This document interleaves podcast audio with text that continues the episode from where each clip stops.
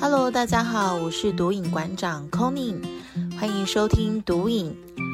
欢迎线上所有毒友们加入毒瘾，用一杯咖啡的时间，让我们以书会友，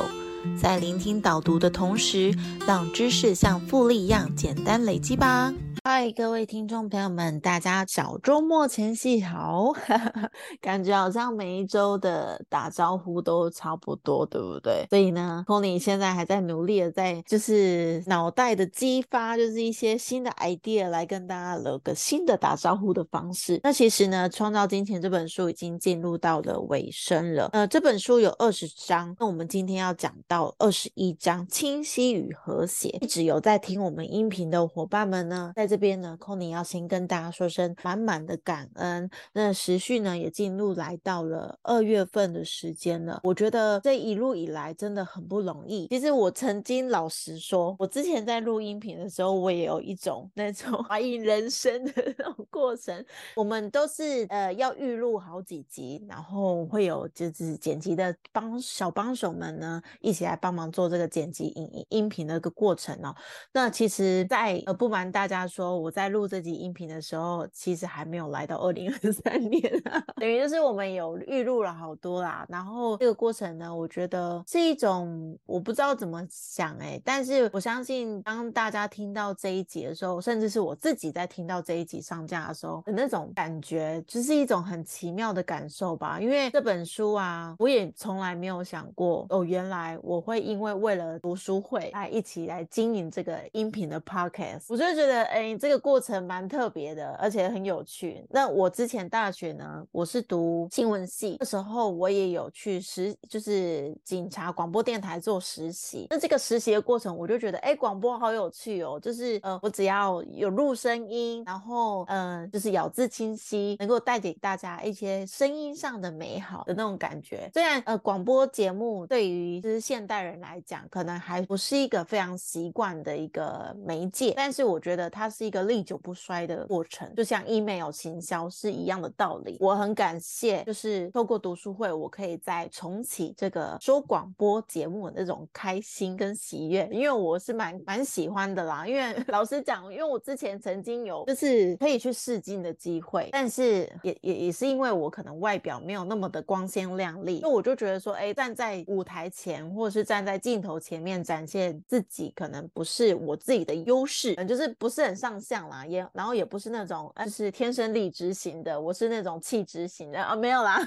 就是那种知性美型这样自己讲的，有没有？我很开心在就是经营 p o c k e t 这个过程呢，我竟然意外就是也是意外收获到说有朋友一起学习成长的朋友说，哎，你的声音好好听哦，然后真的会带给人家很多的温暖跟力量。我真的看到我是真的蛮感动的，因为我从来不觉得我的声音好听，然后反而有有时。候还会觉得我声音有点尖锐，可是呢，呃，但我选择我看见这些美好，因为每个人的主观意识本来就很不一样嘛，我没有办法去奢求每一个人都喜欢我，但是我只要愿意看见这些喜欢我的人，然后甚至成为我们的忠实粉丝的，我也是非常感恩，因为有你们的支持，我才能够继续经营这个音频，经营下去，然后也继续来说这本书。虽然这本书已经快要即将到一段落了，未来的好几本书我们都会持。续这样子的一个进行，那也许呢会有不同形式的呈现，但我相信都可以透过这样子一个声音无远国界的过程，然后带给大家很多呃满满的收获与成长。这是我为为自己的期许，也是为我们读影这个节目的一个很棒的期望哦。那我也是期待可以带给大家更多更多的美好。好的，那这样子我们回到就是这个章节的一个重点啦，清晰与和谐。呃，我看到这个章节的题目的时候，我是蛮还没有办法意。会到说作者想要在这个章节要跟我们分享的是什么的？在这之前呢，Kony 也是要跟大家讲，就是因为前一集我已经有跟大家说了嘛，就是接下来的几个章节呢，Kony 都没有特别邀请来宾来做受访，因为我想要把它留在下一本书，希望大家对于下一本书都有一点期待。下一本书我们会用很特别的方式来邀请来宾，因为你可以在不同集的节目里面去听到很多不同财富层级的来宾们，他们在对于金钱以及对于他们的应该说这个这个社会的一个成就的一个状况下，又不同层次的视野，带着大家来分享他们的生命故事，然后跟他们所看见的东西，我觉得这也是一个很棒的不一样的就是邀访的过程。那我相信就是对大家一定也会有不一样的收获。天气与和谐呢，在这个章节当中，其实我第一个的看到这个标题的时候，我心里的第一个想法是说，是不是在跟我们讲说，哎，生活的快乐跟财富的追求上面，是不是要去达到一个平衡点呢？才叫做和谐。虽然我这样子解读，但也不尽然哦，因为这本书其实它是想要跟我们分享的是说，呃，我在我所有的能量交换中，都去体验清晰与和谐。还记得上一集，呃 c o n y 有跟大家分享，就是我跟先生出去外面旅游，然后呃，他急着付钱这件事情吗？这个过程呢，我就创造了一个不和谐的过程。怎么讲呢？应该这么讲好了，我们通常都都会在自己内心底下下了一个心锚，应该这么讲，就是心锚，或是第签，就是契约，对自己的契约。怎么讲呢？我在花这笔钱的时候，我会自己来衡量这笔钱我是不是应该要花它，或是我花了会不会有罪恶感，或者是我的伴侣这样子花钱，我会不会觉得对他有点生气？那其实这个章节他就是想要去传递这样子的一个构想，就是这样的一个理念，就是说，呃，我们在花钱对于自己的一个呃内心的契约上，我们都要要有一个弹性空间，不要给自己花任何钱，或者是对于别人花钱这件事情带有所任何的批判。所以呢，在这里有讲到说，如果我对于能量的交换或金钱的交易的结果感到满足跟快乐的，那我也就代表着我们我们跟对方，就是跟任何的另一方达到一个金钱上的承诺，是能够律定清楚的规则。那我们只要能够知道说，哎，这个清楚的规则的时候呢，我们就不不太容易去产生很多的冲突。那证明这边有提到的呃例子，就是说，呃，我们一起来想一想，你花钱有没有曾经有过一种你花钱的时候，你感觉到非常罪恶的经验？那我这边就是想要跟大家分享我的一个经验，这也是我之前在学习投资理财，嗯，之前的一个可能是头壳那时候不是很清楚的状况下，就是我有一个，我是一个很容易被人家说服的人，应该说我是一个很比较容易被人家推销的人，所以我在百货公司的时候，我最害怕经过那种保保养品的专柜，因为我曾经就是在呃百货公司被，因为我对于那种很亲切的人，我是非常乐于去面对他们的，所以呃当他就是这个柜姐，其实后来我们也变成就是姐互称姐妹，因为她也是一个非常照顾我的姐姐啦。可是那个时候的当下呢，嗯，我可能没有太多的思考，然后我也没有真的去评估说，哎，这个东西是不是我真的自己需要，或者是使用上的习惯的，因为我那时候没有这个意识嘛，所以我当下是抱持着，哎，这个姐姐对我很好，然后她也就是很仔细的跟跟我分享，就是他们公司的产品，然后那时候我就听着听着就卡就刷下去了，但没想到我这样一来一回，一来一回，我这样其实总共花了二十几万在买保养品。Oh my god！我真的讲到这边就觉得这是大家的头脑问号。所以那时候其实后来意识到说，天啊，有这么多钱，因为我那时候都是呃仰赖着分期零利率这件事情，然后就觉得说哦没关系，我有稳定的收入，其实我都还可以负荷的过来。但是殊不知呢，其实现在我这样子仔细的来检视一下自己，我其实也是意识到说，我好像也没有使用保养品的习惯，因为我其实真的很讨厌在脸上涂涂抹抹。那虽然女生年纪到了，是真的需要保养，然后需要就是靠外在或是吃这上面去做调理，但是就是因为我国中、高中时期是满脸烂豆子的状况，所以我很害怕外在看起来是让人家就觉得不舒服的。我曾经还有被朋友讲过说，哎，你的脸是被核子弹炸炸到吗？然后我就心里很难过，哎，就虽然他是开玩笑的，但是我是真的很自卑，因为可能满脸痘痘的状况，我没有在 唬大家哦。我以前真的是满脸痘痘，而且是那个脓包一一碰就是会不嚓，就是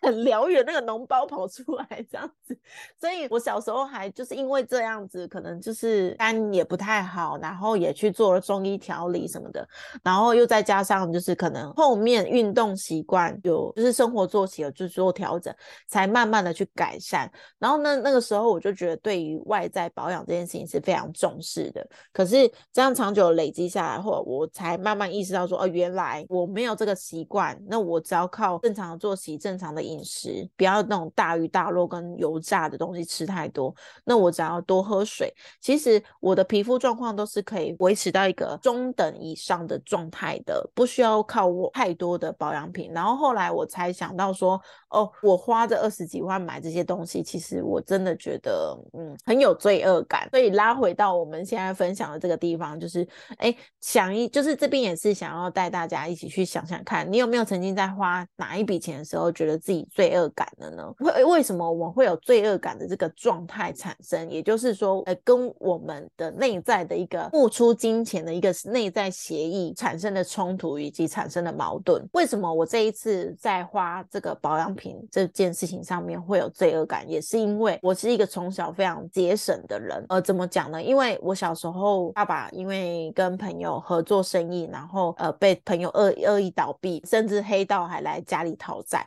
所以那个时候我就就跟自己讲说，我不能多花家里的钱，因为要还债务。所以我在高中的时候，我省到什么样的状况呢？就是我省到我把中午的白饭就是装成自己的便当，然后大家可能下午晚自习，就是晚上晚自习的时候，可能到学校附近的餐厅去吃啊，就是可能都要六七十块那种。那我舍不得花那六七十块，我反而只肯买三十块的炒烫青菜啊，然后就去回去配我中午装的白饭这样子。然后当下整个我身边的同学看的都傻眼，你知道吗？然后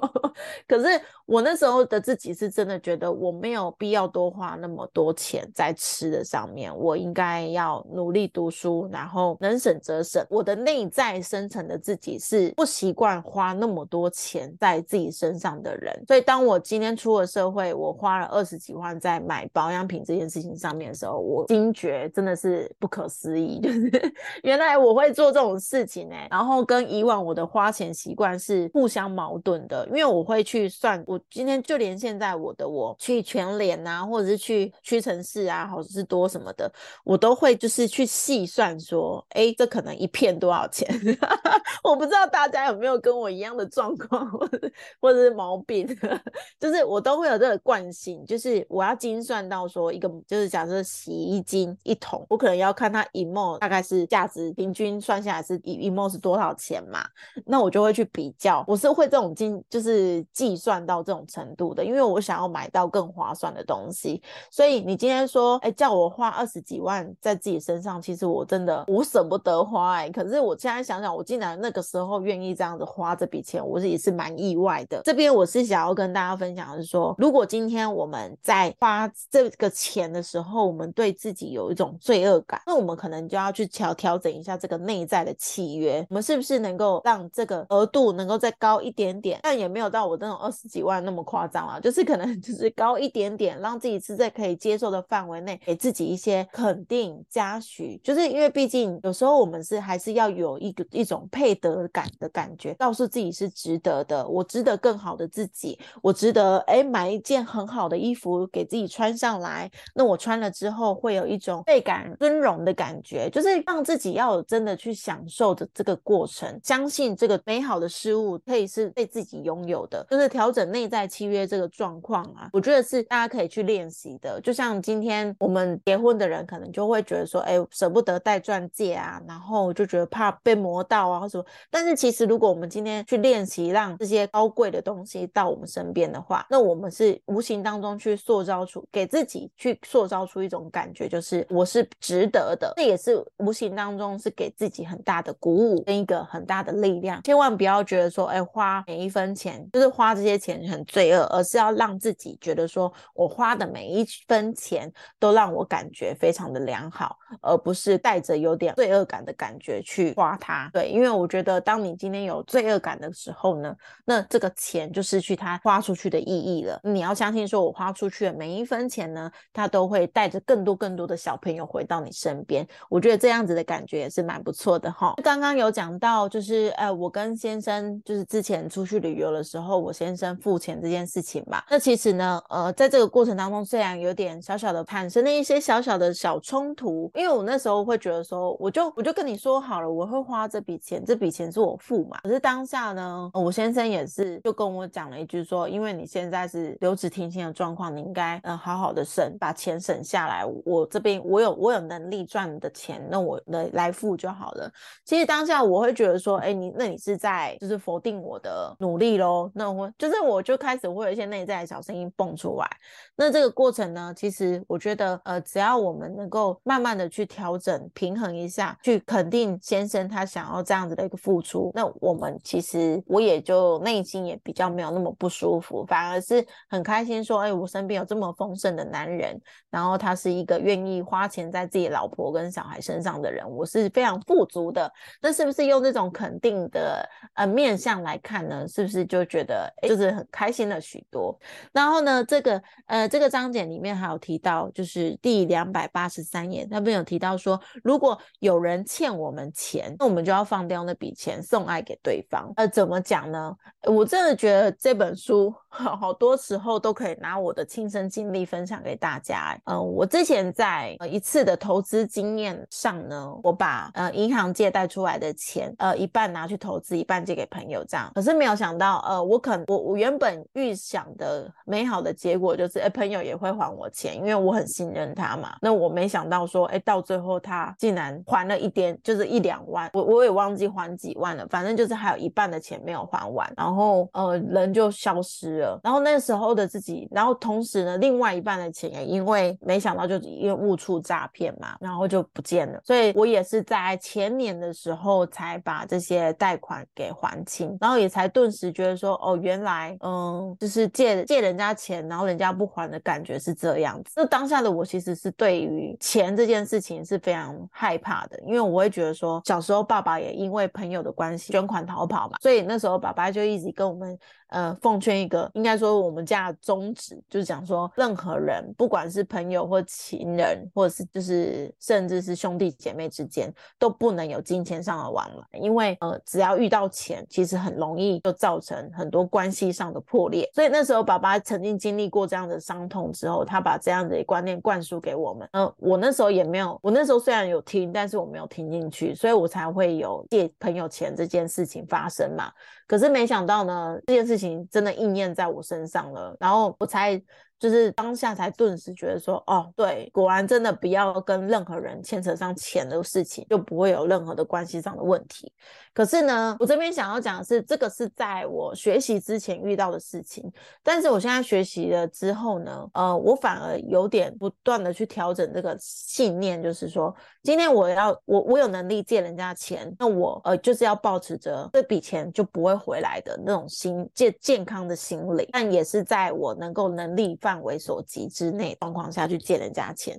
但是现在也没有这样子的一个行为啦。只是说我想要跟大家分享的是，当时我借这个朋友钱之后，呃，他那时候已读不回我，或者甚至搞失踪，然后我跟他的呃朋友亲前妻或者是他的爸爸都去找过任何的关系去问他说什么时候才有办法还我这笔钱，因为其实老实讲也不是一笔小数目，对我们这种中产阶级的人来讲的话，可是那时候我是抱。持着很不爽，就是很不开心的态度，然后我就觉得说，你怎么可以这样出尔反尔，不守信用，而且甚至是我对于你那么信任，你在经就是经历这些低潮的时候，我都对你不离不弃，但是你却用这种态度来回应我，其实我那时候是非常愤恨不平的，而且是非常的难过。我会觉得说，哦，原来这笔钱让我看透了一个人，所以那时候我要钱要的很痛苦，然后我也觉得呃很难过，对，就是对于失去这样一个朋友很难过啦。然后后来呢，我有一天突然顿悟了，这也是在我加入财商单位学习之后，呃，一个很大的心境上的转换。我那时候当下的自己就是跟自己讲说，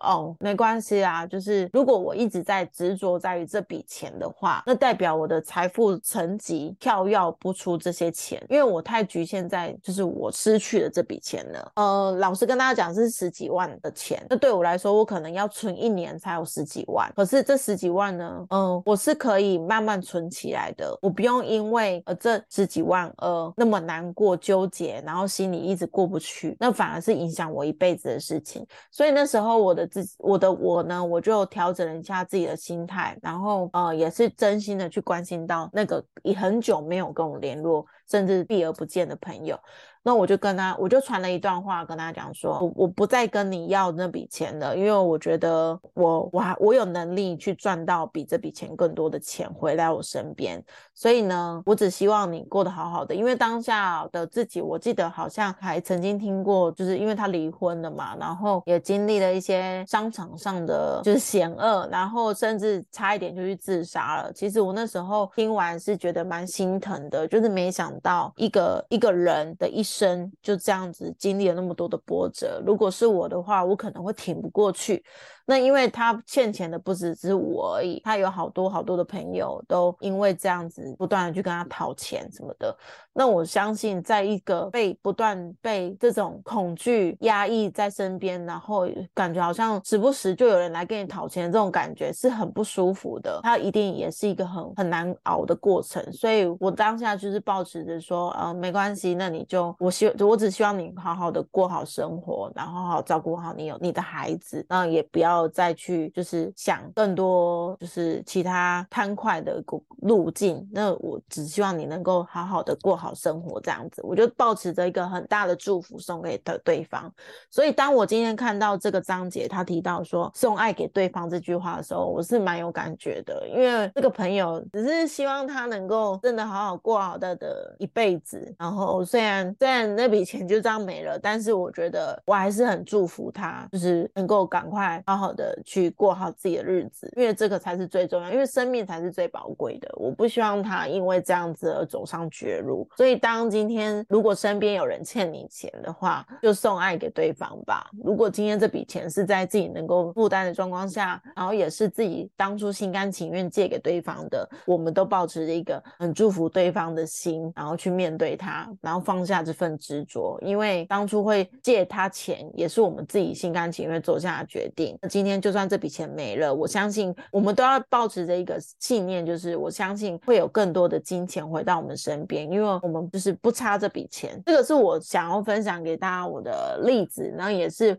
想要给带给大家的一个感动哦。那我觉得说，只要我们相信这笔钱会从其他地方回来，我们只要放下这笔钱的执着呢，那未来一定宇宙会给我们更多更多丰盛的呃礼物。这个是我觉得看到这个地方最棒的感动，然后。最后呢，第两百八十四页，我总是想办法帮助别人成为赢家，因为人们赢了，我也赢了。他这里提到的一个很棒的理念，就是说双赢的办法总是存在的。我不知道大家在呃出社会的职场上，或者是求学过程当中，有没有常常会有一种我要跟人家竞赛，然后我要跟人家比那个第一名，然后只要呃别人赢了，就代表着我输了那种想法哦。我以前也是曾经有这。种状态，因为我会觉得，嗯，因为社会本来就是一个现实的社会嘛。如果你今天没有出人头地或是拔萃的表现的话，那是不是我们就很容易被人家淘汰掉？但是如果今天我们都能够创造一个双赢的局面，那何乐而不为呢？就像我呃前阵子在帮，就是一直以来就是在帮忙很多 KOL 当小帮手的过程呢。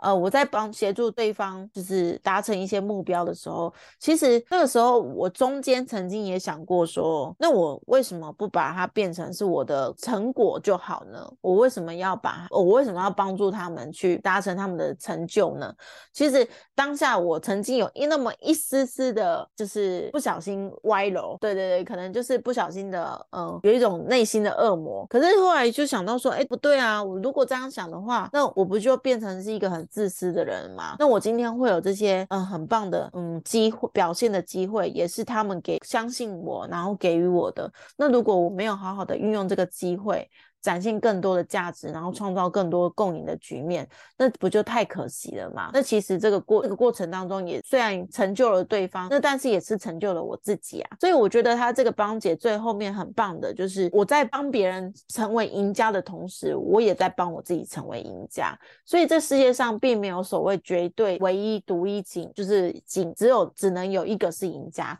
反而是每一个人都可以是赢家，因为我们只要能够创造共赢，那代代表哎，世界上是有很多可能性的。我们不需要太局限在说只能我一个人赢，因为自己在赢就是努力追求赢的那个过程当中是很单打独斗的，是很孤单的。那今天如果我们换个角度，我们来创造共赢的局面，那我们是有很多一群伙伴可以一起努力，然后去达到一个每个人都想要的结果。那这个过程呢，我觉得就是一个很棒的收获跟获得。然后这里就是最后呢，就是也是送给大家，如如果你今天呢觉得说若一个人赢了，另外一个人就一定要输呢，那我们可能就是还没有找到那个更高层次的解答。那当今天更高层次的解答是创造双赢，我们也能够达到那个局面的时候，那很恭喜，我们都已经成为彼此人生的赢家了。那也期许大家未来呢，在不管是职场上也好啊，或者是在学习上也好，我们都可以在彼此的过程当中成为一个很棒的助力，然后带着大家彼此，不仅是带着自己，也是带着别人一起来做成长，然后一起去获得更理想的人生，